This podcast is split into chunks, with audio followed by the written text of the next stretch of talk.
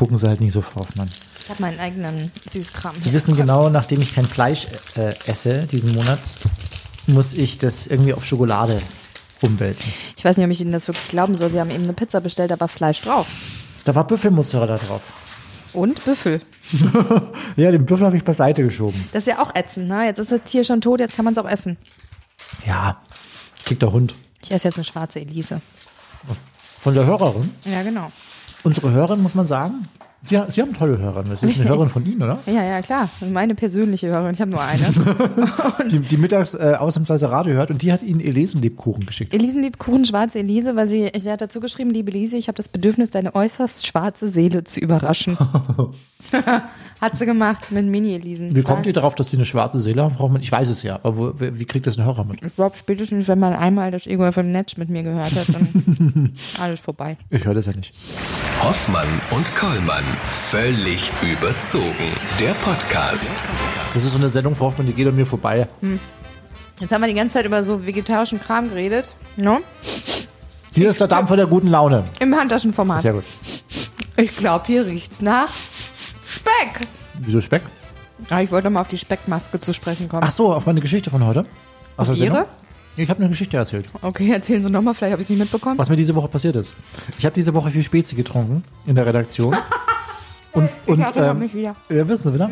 Und ähm, mir ist Folgendes passiert. Ich musste dann kurzzeitig doch schneller weg, als ich dachte. Und habe schon zusammengepackt, habe mir die Maske umgemacht. Und ähm, habe dann, ja, wie soll man sagen? Äh, also ich habe sehr viel Spezi getrunken und sehr viel Kohlensäure äh, auf mi in- mich aufgenommen und musste, musste rülpsen. Und musste feststellen, dass das mit Maske über Mund irgendwie ekelhaft ist. Hat sich die Maske auch dann nach so nach vorne aufgebläht. Apropos Spezi, kann ich noch schnell eine holen? Ach, Frau Oder Hoffmann. sind wir schon dran? Wir sind eigentlich schon dran. Gehen Sie jetzt in, gehen Sie in die Küche und in die Spezi. Frau Hoffmann, Sie können doch nicht schlafen. Frau Hoffmann, Sie können doch, heute, dann rufen Sie Nacht, wisst ihr was? Die Hoffmann trinkt abends Kaffee oder Spezi, ja, weil sie unbedingt Bock drauf hat. Und nachts um halb drei klingelt dann das Telefon bei mir, ja, und dann heißt es wieder, ah, Kollmann, ich kann nicht schlafen. Ja, kein Wunder. Kein Wunder, Frau Hoffmann. Spezi um die Uhrzeit. Ich mache mir ja nur Gedanken um unsere Sendung und habe neue Ideen und versuche die mit Ihnen zu teilen. Sorry, egal um wie viel Uhr. Jetzt habe ich auch Lust auf ein Spezi. Sind noch welche im Kühlschrank? so, ähm, Herr Kollmann, was ich diese Woche gesehen habe und worüber auch schon gesprochen habe, äh, es kommt sehr viel aus dem Barbie-Universum. Haben Sie das gesehen? Elton John bekommt seine eigene Barbie. Elton John. Die sieht richtig, richtig toll aus. Also mit sehr viel buntem Glitzerkram und tollen Brillen. Und es gibt, äh, es gab diese Woche einen Barbie-Vlog. Wissen Sie, was ist? So ein Videoblog. Hm, schau ich nicht, aber. Und da sitzt Barbie mit ihrer Freundin Nikki und die sprechen über Rassismus und warum gerade ganz viele Menschen auf der Straße demonstrieren. Und dass es heutzutage noch ganz, ganz viel Rassismus gibt und dass man, die sprechen halt die Kids an, dass man dagegen aufstehen und laut werden muss. Und das fand ich total toll. Schöner Ansatz. Und dann habe ich das erste Mal, habe ich ähm, sozusagen mit Barbie diese Woche zu tun gehabt, weil ich durfte nämlich früher als Kind durfte ich keine Barbie haben. Wieso? Weil mein Papa die zu Recht, auch im Nachhinein finde ich es zu Recht, die fand er immer scheiße. Barbies, aber das. Barbie fand der immer scheiße. Mein Bruder durfte He-Man und Skeletor nicht haben. Ich erinnere mich noch genau. Wir sind mit unserem, ich glaube, Weihnachtsgeld, was uns Oma geschenkt hat, sind wir nach Köln gefahren und durften für uns selber einkaufen gehen. Und ich wusste, dass wir das nicht haben dürfen. Und mein Bruder hat sich aber einen He-Man und einen Skeletor. Kennen Sie das? Nee. Das sind so Spielfiguren. Das sind so Spielfiguren. Äh, so große Puppen halt. Ähm, und die können tolle Sachen. Ja, hier mit einer Axt hauen oder so. Und dann hat er sie sich gekauft. Die waren arschteuer. Und dann hat er die im Auto ausgepackt. Und ich erinnere mich noch genau an die riesige Standpauke, die mein Papa auf der Autobahn. Ach, der hat das gar nicht mitbekommen, dass er das Nein, gekauft hat. der, hat sich das, der hatte das dann schon gekauft. Und dann ist er total ausgeflippt. Und dann hat mir meine Oma kurze Zeit später eine Barbie gekauft. Da ist er nochmal ausgeflippt, dann habe ich die wieder abgegeben, weil ich mir dachte, diesen Stress tue ich mir nicht mehr an. Und dann habe ich nie mit Barbie gespielt. Frau Hoffmann, Herr Kollmann, das war würden, Sie traurig. sich, würden Sie sich heutzutage freuen, wenn ich Ihnen zum Geburtstag, der steht Fall. jetzt auch bald an, ne, im. November. Äh, wir haben ja beide im November Geburtstag übrigens. Wenn ich Ihnen eine Barbie schenke, würden Sie sich Ich habe schon ein freuen? Geburtstagsgeschenk für Sie. Für ähm, mich, um nein, Gottes ich würde mich nicht freuen. Aber es gibt eine neue äh, Billie Eilish-Puppe. Die hat so ganz schwarze Flügel. Ja. Die finde ich cool. Ehrlich gesagt habe ich die auch schon mir kurz gekauft. Das ist ein Ach, Weihnachtsgeschenk für meine Ne- Nichte. Ich hoffe, die hört unseren Podcast nicht. Ich tippe das ganz kurz mit Billy Eilish. Probier. Ich habe auch mal als Kind was gekauft, was ich nicht kaufen durfte. Und ich habe einen unfassbaren Anschluss bekommen. Zweimal eigentlich. Einmal, da war ich noch sehr jung. Und zwar hatten wir noch keinen Computer daheim. Und es gab schon so ein paar Freunde ähm, in meinem Kreis, die hatten alle schon so alte, große Windows-Rechner, so Windows, keine Ahnung, 3.1 oder was das war. Und haben da schon Spiele spielen können. Und ich war immer sehr neidisch. Und einer meiner besten Kumpel hat einen neuen Rechner bekommen. Und ähm, hat hintenrum, ohne dass seine Eltern was davon wussten, mir seinen alten verkauft. Und, ähm, Für sehr viel Taschengeld? Ich glaube, es waren so 100, War es noch D-Mark? 160 Mark, glaube ich, oder so. Boah. Ja. Und die habe ich aus meinem äh, Sparkonto geklaut, äh, vom, aus meiner Sparbüchse geklaut. Ähm, und habe mir diesen Computer gekauft, ohne mit irgendwem drüber zu sprechen. Und ähm, habe den in mein Zimmer gestellt. Und Tage später kommt meine Mutter zufälligerweise kurz am Zimmer vorbei, weil sie mich was fragen will und sieht mich vor diesem Computer sitzen und ist ausgerastet, wo ich den hier habe. Und ich musste diesen Computer am selben Tag zurückbringen. Nein. Ja, es war tragisch, Frau Hoffmann, es war sehr tragisch. Oh, danach gab's Stunk, ne? Danach gab's Stunk. lang. Und einmal habe ich mir einen Piratensinner gekauft, habe ich dann auch Ärger bekommen. Aber das ist eine andere Geschichte. Das ist eine andere Geschichte, Das wird ein andermal erzählt. Genau. Vielleicht hatten wir das auch schon. Ja. Frau Hoffmann, heute ist Tag des ähm, Talkshow-Moderators und ich wollte Das an wollten dieser, wir immer mal werden, oder? wollte ich immer mal werden und Sie Thomas auch. Und, Gottschalk ja, und was? und Günther Jauch sind wir ja hier, des äh, deutschen Radios. Ähm, und ich wollte mal kurz so Ihre Qualitäten ähm, für, für so eine Talkshow-Moderation testen. Okay. Ähm, deswegen, ähm, sehr verehrte Damen und Herren, wechseln wir das äh, Format an dieser Stelle und wechseln kurz zu Markus Elise Hoffmann-Lanz. Ähm, viel Spaß, hier ist die erste Ausgabe. Elise Hoffmann, Markus Lanz. Abend, sehr verehrte Damen und Herren. Wir beschäftigen uns heute mit den drei wichtigsten Fragen des Lebens. Ich habe da mal was vorbereitet. Schönen guten Tag, Herr Kollmann. Schön, dass Sie bei uns zu Gast sind. Nehmen Sie ruhig Hallo. Platz und ähm, Ah, Moment. Ja. hier ist noch ein Wasser. Dankeschön. Ah, das ist ganz nett von Ihnen. Hallo. Spielen wir das jetzt echt durch? Ich würde jetzt einfach dreister Fragen an Sie stellen. Hoffmann, jetzt machen Sie doch mal ein bisschen professionell. Ja, aber wir haben ja noch was vor. Wir haben ja noch einen äh, Menschen, der auf uns wartet. Wir haben den Menschen auf Wollen wir, wollen wir gleich mal auf den. Wollen wir, wollen wir ihn nicht mehr warten lassen? Nein! Oder? Nee, er ist nämlich. Wollen wir? Nee, nee, er ist schon zu alt, dass man ihn so lange warten lässt, glaube ich. Oder? Cut! Cut! Das heißt ja Cut. Kann man das im Nachhinein nicht noch wegschneiden? Nee, das kann man nicht wegschneiden. Kollmann, sowas sagt man nicht. Wieso sagt man denn? Kann, kann ich doch meckern schon die sagen. ganze Zeit über mein Alter. Braucht man Machen wir- 80 Jahre, ja? Der ist ja das, st- ist ein, das ist ein Alter. kann man und stolz drauf sein. Ja, da kann man stolz drauf sein, aber man, äh, man, man hat auch das Recht, nicht mehr warten zu müssen. Man hat auch was Besseres zu tun in seinem Leben, als auf zwei komische Radiofritzen zu Ja, warten. eben. Deswegen würde ich sagen, ziehen wir ihn jetzt vor. Ich hätte noch ein paar Themen gehabt, aber die können wir hinten raus dann nochmal besprechen. raus ja? Also, äh, sehr verehrte Damen und Herren, ähm, hier ist eine neue Ausgabe von Jetzt aber mal im Ernst. Völlig im Ernst. Jetzt aber mal im Ernst. Nein. Doch. Ehrlich? Völlig überzogen hast der Podcast und jetzt. Brauchen Sie kennen unsere eigenen Formate nicht. Das ist eine Sauerei. Wie heißt das? Können wir jetzt anfangen? Jetzt aber mal im Ernst. Wirklich? Ja, wirklich. Ja, hören Sie doch, hier ist der Opener.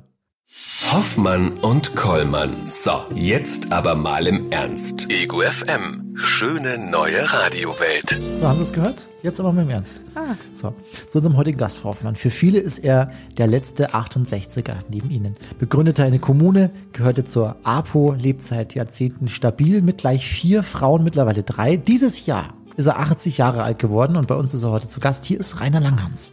Hallo. Hallo, grüß euch. Sie sind ähm, Mitbegründer der legendären Kommune 1, das heißt also alles teilen, alles mitteilen. Wollen Sie uns kurz nochmal das äh, Konzept ähm, dieses Konzepts erläutern? Ja, äh, wir waren eine Gruppe von ein paar Leuten und die haben eben äh, gesagt, was ist das für ein Gefühl, was wir haben? Es gab keinen Besitz mehr, es gab keinen Privatbesitz mehr, es gab keine verschlossenen Türen mehr. Alles teilen, alles mitteilen war das Prinzip, nach dem wir da vorgegangen sind.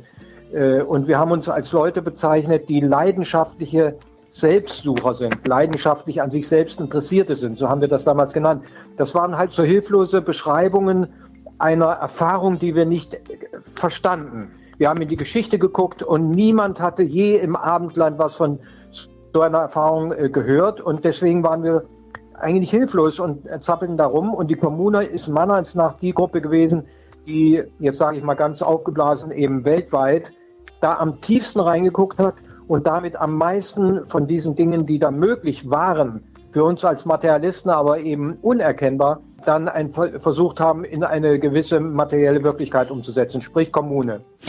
Herr Langehans, wie war das denn? Hat sich jemand hingesetzt und hat gesagt, das sind jetzt sozusagen die offenen Regeln der Kommune, darauf haben wir uns jetzt geeinigt, ähm, alles teilen, alles zusammen und auch diese Zärtlichkeiten mhm. und dieses Zusammensein. Mhm. Hat sich das in einem Gespräch entwickelt? Wie ist das zustande gekommen, dass jeder so gelebt hat, wie die Kommune es sozusagen auch vorgegeben hat? Naja gut, das war ganz einfach. Äh, dieser SDS war eine Gruppe von Leuten, die eben versuchten, links irgendwie tätig zu werden. Und die haben dann natürlich Arbeitsgruppen gebildet. Das ist ja immer so, ist ja bis heute so auch in den Parteien. Diese Arbeitsgruppen, diese äh, Arbeitskreise nannte man das damals, die äh, haben sich bestimmte Themen gegeben und haben daran gearbeitet, Marx lesen und was weiß ich alles, was es halt damals gab. Und äh, da gab es eben auch diesen der Kommune, der allerdings dann eben schon sehr viel weiter ging als der SDS mit seinen linken äh, Gesprächsthemen, nämlich in Richtung eben einer, äh, den neuen Menschen zu erfinden. Nicht bloß die Verhältnisse verändern zu wollen, das ist viel zu wenig, das ist nur Symptomkuriererei, sagten wir dann, sondern äh, ein, wir müssen neue Menschen werden. Nur neue Menschen können eine neue Welt erzeugen. Die alten Menschen, selbst wenn die das versuchen, erzeugen immer nur wieder welchen Scheiß. Wir kannten das ja von der Oktoberrevolution und so weiter oder von der französischen Revolution. Das hat alles nicht geklappt. Alle Revolutionen sind schiefgegangen, weil das waren immer die alten Menschen und die konnten bloß alte Verhältnisse mit anderen Anstrichen hervorbringen. Und da haben wir eben gesagt, deswegen müssen wir neue Menschen werden und fühlten uns dazu berufen, diesem starken 68er Gefühl entsprechend eben auch anders zu sein. Und wir waren es auch. Und es war so fantastisch. Zugleich aber, wie gesagt, waren wir hilflos, weil wir diese Erfahrung nicht verstanden. Am nächsten kam meinetwegen noch äh, diese Sex, Drugs and Rock'n'Roll Geschichte, also diese, diese Art von Hippietum wurde das dann später genannt, hilfloserweise. Aber äh, eigentlich konnte niemand das beschreiben und kann es bis heute nicht. Bis heute ist unbekannt, was eigentlich in diesem Gefühl für uns da war, weil alles, ihr kennt ja wahrscheinlich den Satz, wer sich daran erinnert, der war gar nicht dabei. Mhm. Also ja. auf Deutsch, das ist unbeschreiblich. Und äh, wenn du jetzt nachträglich darüber redest, werden viele Leute sagen, ich verstehe es nicht. Oder sie sagen, äh, ich erinnere mich nicht, nicht? Und reden dann irgendwas über Revolution, über, über Welt verbessern, über Kapitalismus abschaffen, Marx oder was sonst was. Aber das war es alles nicht. Dahinter steckte eben dieses Spirituelle, was in unserer materiellen Welt eben unbeschreiblich ist und bis heute eigentlich unbekannt ist. Nicht? Das ist das, was ich jedenfalls danach herausfand. Denn ich war ja dann, wie alle eigentlich damals, danach erledigt. Wir dachten erstmal, das Gefühl war, alles ist gut, alles ist richtig, es gibt keine Zeit mehr, es gibt keine Entwicklung mehr, wir sind da, wir sind ja. Nicht? Das war das Grundgefühl bei der ganzen Geschichte. Und äh, plötzlich fielen wir wieder in die Zeit zurück und damit in die alte Scheiße, also in die alten Körper wieder, nicht? Und äh, wir konnten das gar nicht fassen, versuchten das aufzuhalten, das ging nicht. Und dann mussten wir uns halt da rein ergeben und dann äh, kamen halt die Leute und haben gesagt, die kamen ja aus der Kommune übrigens, äh, wir müssen die RAF machen, also wir müssen da äh, noch, und wir haben ein Notwehr, wir haben ein Recht auf Notwehr, wir dürfen uns verteidigen und wir dürfen sogar die, die uns dauernd angreifen, auch von uns aus angreifen und so weiter. Diese ganze Gewaltdebatte gab es dann nicht, nachdem wir alle da eben wieder rausfielen. Und da war eben dann die Frage, wie geht man mit dem um, nicht? Und ich war auch am Punkt, wo ich dachte, ich sterbe. Wozu nochmal diesen ganzen Scheiß machen? Wenn du einmal das Paradies gesehen hast, so ungefähr ist das Normale, die normale Welt eine Hölle. Und ich war, wie ihr schon zu Recht vorhin gesagt habt, der Einzige, der damals deutlich gesagt hat, weil das war uns doch wirklich klar geworden, make love not war. Also auf keinen Fall mehr Krieg. Hm. Trotz allem muss man sagen, Herr Langehans, die Kommune 1, die gab es eigentlich nur ganz kurz, zwei bis drei Jahre, hat sich trotzdem mhm. total krass in diese westdeutsche Geschichte eingebrannt, was ja auch schon mal eine, eine Leistung ist, ne, äh, auf so kurze Zeit ja. gesehen. Mal eine ganz andere Frage. Als Zukunft muss man allerdings sagen. Genau, ja, genau. Als Zukunft, weil mhm. gelebt wurde es ja danach nicht mehr. Nicht? Mhm. Wenn ich, meine, mein sogenannter Harem ist die einzige Kommune, von der ich weiß. Nicht? Mhm. Aber ihr, vielleicht kennt ihr mehr. Also ich, diese Landkommunen sind es nämlich nicht. Dieses neue Mensch sein, Kommune leben mhm. können, mhm. dürfen und entwickeln. Mhm. Das macht man ja auch nicht nur ähm, in Hinblick äh, friedliches gegen des Äußeren, das was von außen als der alte mhm. Mensch dargestellt wird, sondern auch vielleicht äh, entgegen dem, was man aus dem aus der Kindheit, aus dem eigenen Elternhaus erfahren hat. Das war ja, glaube ich, ehrlich gesagt nicht ja, in die Wiege gelegt, was Sie da entwickelt haben allerdings, für sich. Allerdings, ja. Weil wir wussten ganz genau, dass wir von unseren lieben Mördereltern eben da äh, diesen ganzen Faschismus natürlich einfach genetisch auch mitbekommen haben und dass der in uns sich ebenso wieder würde äh, nach außen wenden können, wenn wir nicht entscheidend was dagegen unternehmen. Das unterschied uns übrigens, was dieses 68er-Gefühl angeht, von allen anderen Ländern in der Welt. Denn unsere Welt, unsere Eltern waren Oberscheiße. Das war ja in Amerika nicht so, das war in England und das war in Frankreich nicht so. Die hatten ja da Sachen, wo sie nur Aussteiger sein konnten. Wir aber mussten einsteigen in eine neue Welt. Denn wir waren ja das Reich des Bösen, also wir waren ja nun wirklich die Allerschlimmsten. Und wir mussten uns wirklich ganz neu erfinden. Nicht bloß ein bisschen hübsche Musik oder tolle Drogen oder so, wie die, wie die äh, ganzen anderen äh, 68er das getan haben, die Hippies und so weiter. Sondern wir mussten wirklich uns völlig neu erfinden. Und das haben wir eben sehr ernst genommen und haben deswegen eben gesagt, okay, wenn wir nicht mehr Faschisten werden, werden, wie unsere Eltern es waren, denn du hast ja alles von deinen Eltern, nicht? Mhm. Ganze Prägung, die Genetik und so äh, in dem Augenblick musst du da wirklich was ganz grundsätzlich anderes in dir finden, nicht außen, nicht so nach dem Motto außen Revolution machen, Kapitalismus abstellen, sondern in dir. Das war eben, wenn du so willst, die große schöpferische Leistung der Kommune, die auf diese Weise eben erkannte, was wirklich notwendig oder möglich auch war mit diesem 68er Gefühl. Und das haben wir dann eben äh, versucht, indem wir nach innen gegangen sind zunächst und dann später erst dann, als wir da einiges gesehen hatten, ja, es ist möglich, wir können lieben, wir müssen nicht Faschisten wieder werden wie unsere Eltern. Dann haben wir natürlich erst, sind wir nach draußen gegangen und haben dann mit dieser ersten Aktion, Pudding-Attentat, eben dann versucht, den Leuten das zu zeigen und haben dann in diesem Summer Love, kann man das auch nennen, dann in diesem Sommer eben dann auf den Straßen umgetanzt, viele Aktionen gemacht und so weiter. Und wir haben unsere lieben Eltern darauf reagiert, wie immer natürlich. Wenn du ihnen zeigst, dass es anders geht äh, oder dass du anders bist, dann fangen die an, mit dir zu kommunizieren. Und wie tun sie das? Wie immer, wie üblich, mit Krieg. Ihr hm. werdet erschossen, wenn ihr das nicht mitmacht, nicht? Wenn, wenn ihr nicht damit aufhört. Werdet wieder vernünftig, sondern sonst werden wir euch sonst wohin, nicht? Sonst geht über die Mauer oder beim Adolf hätte es das nicht gegeben und so weiter, nicht? Das ist genau äh, diese Reaktion dann und deswegen wirkten wir als Provokateure, als aggressive, äh, ja, Gefährder ihrer Welt. Stimmt natürlich, klar. Wir haben gesehen, ihre Welt ist untergegangen.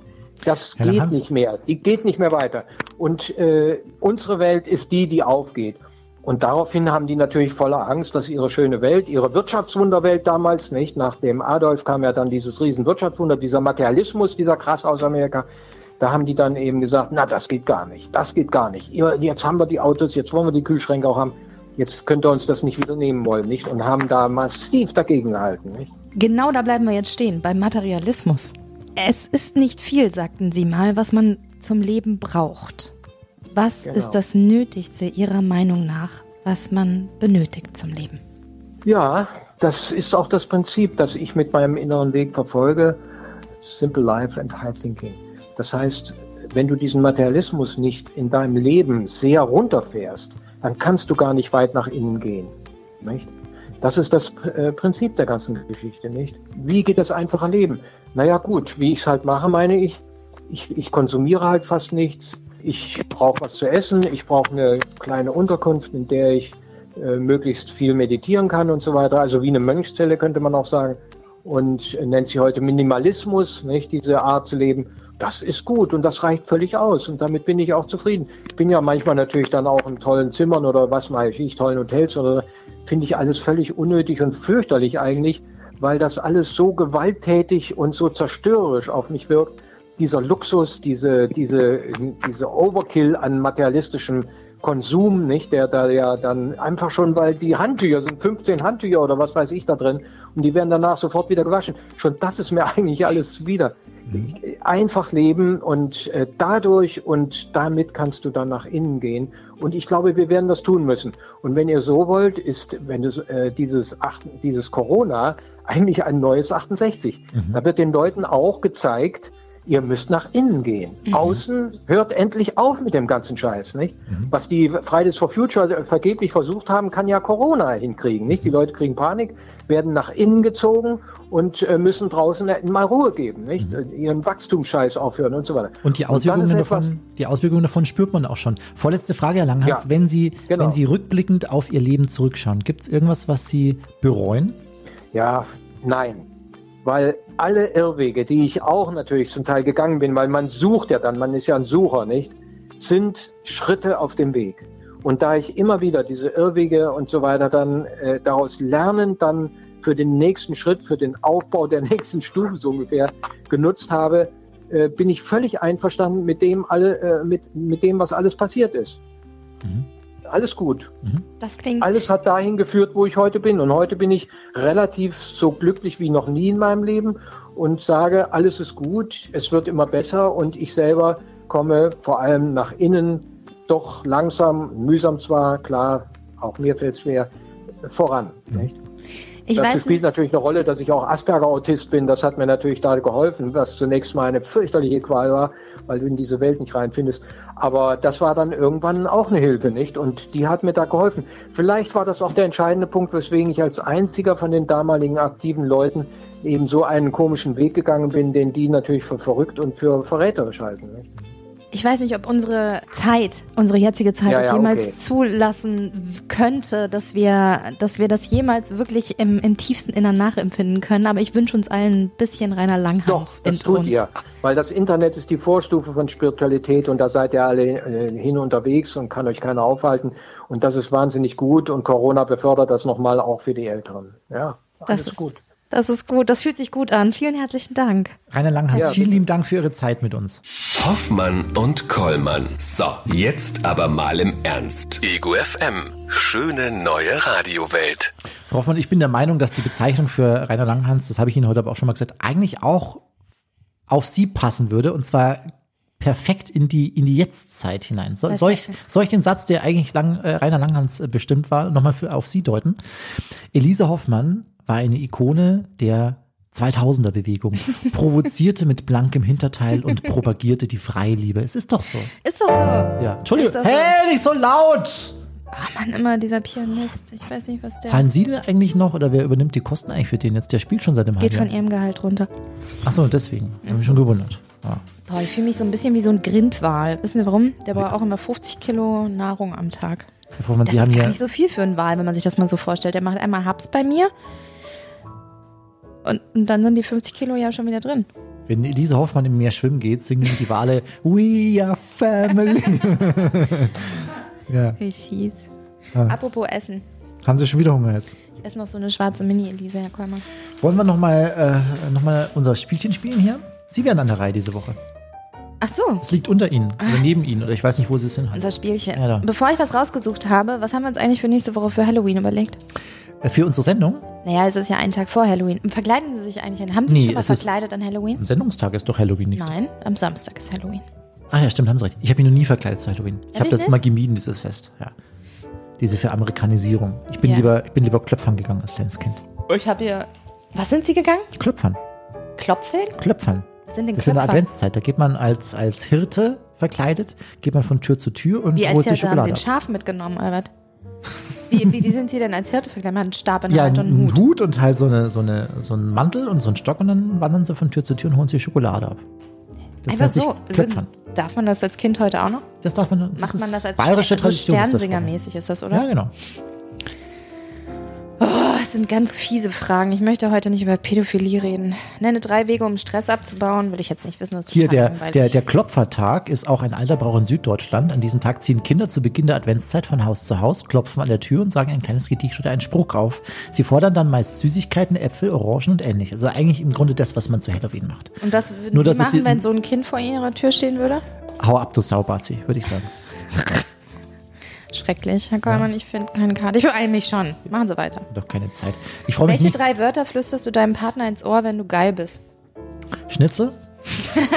wird, wird, wird die Partnerin durch das Wort Schnitzel geil? Weiß Oder weiß nicht, sie dann, dass Sex angesagt ist? So ein Quatsch. Schnitzel. Ach, vielleicht ist das heute nicht mein, mein Warum man, Mein darf, ich, Ihnen- darf ich Ihnen ganz ehrlich mal was Spiel. sagen heute? Ja, was denn? Ich heute vor der Sendung, ich hatte so, ich habe heute wirklich einen ganz schlechten Tag gehabt heute. Ja? Ganz viel, ganz viel schlechte Laune heute vor der Sendung gehabt. Und jetzt nach den, wie viele Stunden, da sitzen wir schon wieder rum? Fünf, sechs. Nach den sechs Stunden bin ich relativ gelassen mittlerweile. Sie weiß waren nicht- schon resigniert, kann das sein? Kann das sein? Oder, oder Sie haben mich wieder runtergebracht, so ein bisschen. Mit Ihrer Art und Weise. Das ist meine Art. Ja? So, ich glaube, es war es jetzt auch für heute. Wir Ach, haben jetzt, glaube ich, eine Menge, oder? Gibt es noch irgendwas, was ihr, was ihr Ich wollte noch eine Geschichte kurz erzählen und Sie fragen, was Sie davon halten. Ähm, und zwar ist in dieser Woche Folgendes passiert. Eine, eine norwegische Familie ist mit dem Auto auf dem Heimweg gewesen und hat in Göttingen Rast gemacht, ja. Auf der, auf der Raststätte Göttingen. Waren Sie da schon mal? Raststätte Göttingen? Weiß ich nicht, kann sein. Muss, ist schön dort.